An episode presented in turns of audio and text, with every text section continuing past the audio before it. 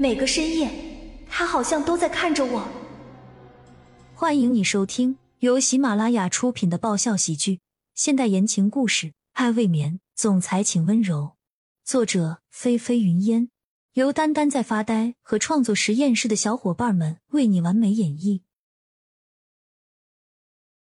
第十五集，语气低沉的絮叨完这一番家常话，江曼坐在床边，撩开被子。正要动手去解开骆君墨的睡衣时，他赫然发现对方睡衣的带子已经变成了半截。可是他明明记得昨晚上给骆君墨换衣服的时候，他系的是蝴蝶结呀。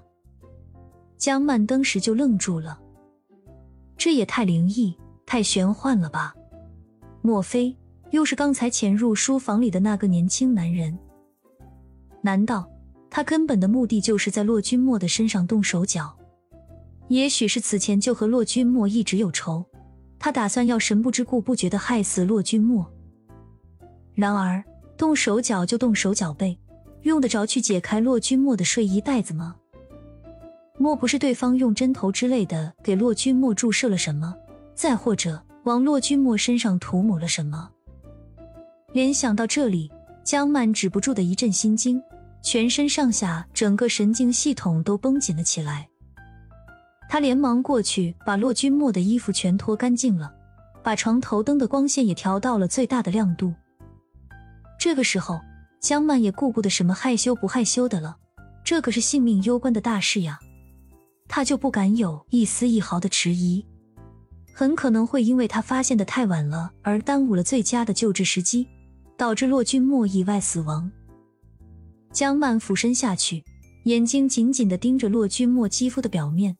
双手贴着一寸一寸的摸索下去，仔细查看到底有没有针孔的痕迹，或者是其他不同寻常的异物留存。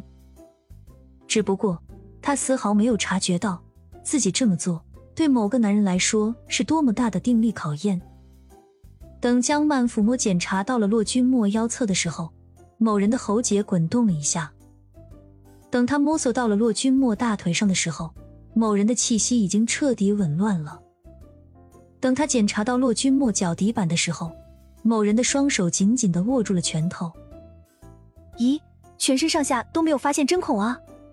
可骆大哥的睡衣带子为什么会改变形状呢？难道这一次又是我记错了？看花眼了？是自己在吓唬自己吗？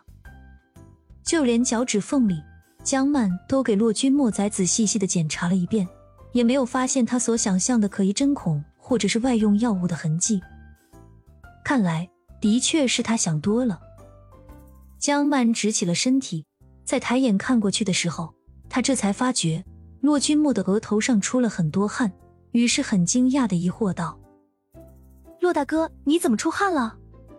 一定是我刚才靠你靠得太近了。行吧，那正好，我马上帮你擦洗干净。”江曼一边说着，一边拿起毛巾擦掉了对方额头上细密的汗珠，接着。又简单的给骆君墨擦了一遍全身，然后重新给他穿上干净的睡衣。全都弄好了之后，江曼终于可以窝在属于他的大沙发上休息了。可是躺下以后，他却翻来覆去的，总觉得怎么更换姿势都十分不舒服。大概是今天遭遇的这些令他匪夷所思的奇怪事情，让他感觉自己浑身的骨头缝里都一阵阵的发酸。最后。江曼实在是受不了，噌的一下从沙发上坐了起来，烦躁不安的抓了抓自己的长头发，在不经意之间，他眼角的余光刚好瞄到了骆君墨躺着的那张大床，江曼的嘴角顿时浮起一抹略带着有点小惊喜的笑意。于是，只见他兴冲冲的抱着自己的薄毯子，光着小脚丫，蹦蹬着离开了沙发，径直爬上了骆君墨的大床。骆大哥。我实在是有些害怕，在沙发上睡不踏实。我要是休息不好，明天也没有办法好好照顾你，是吧？所以你看你自己一个人霸占着这么大一张床，也是资源浪费，对不对？就让蹭睡一个晚上，可以吗？好的，你没说话，我就当你答应了。他自然而然的躺在了洛君莫的身边，仿佛那半边床本就是属于他的小窝似的。接着。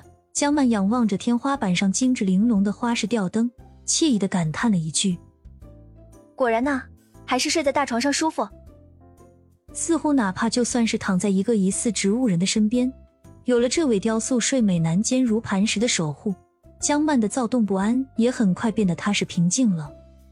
他缓缓的闭上眼睛，不到五分钟就睡着了。房间里静悄悄的，这个时候，另半边床上一直躺平着的男人，居然慢慢的张开了双眼。本集完，欢迎订阅本专辑。爱未眠，总裁请温柔。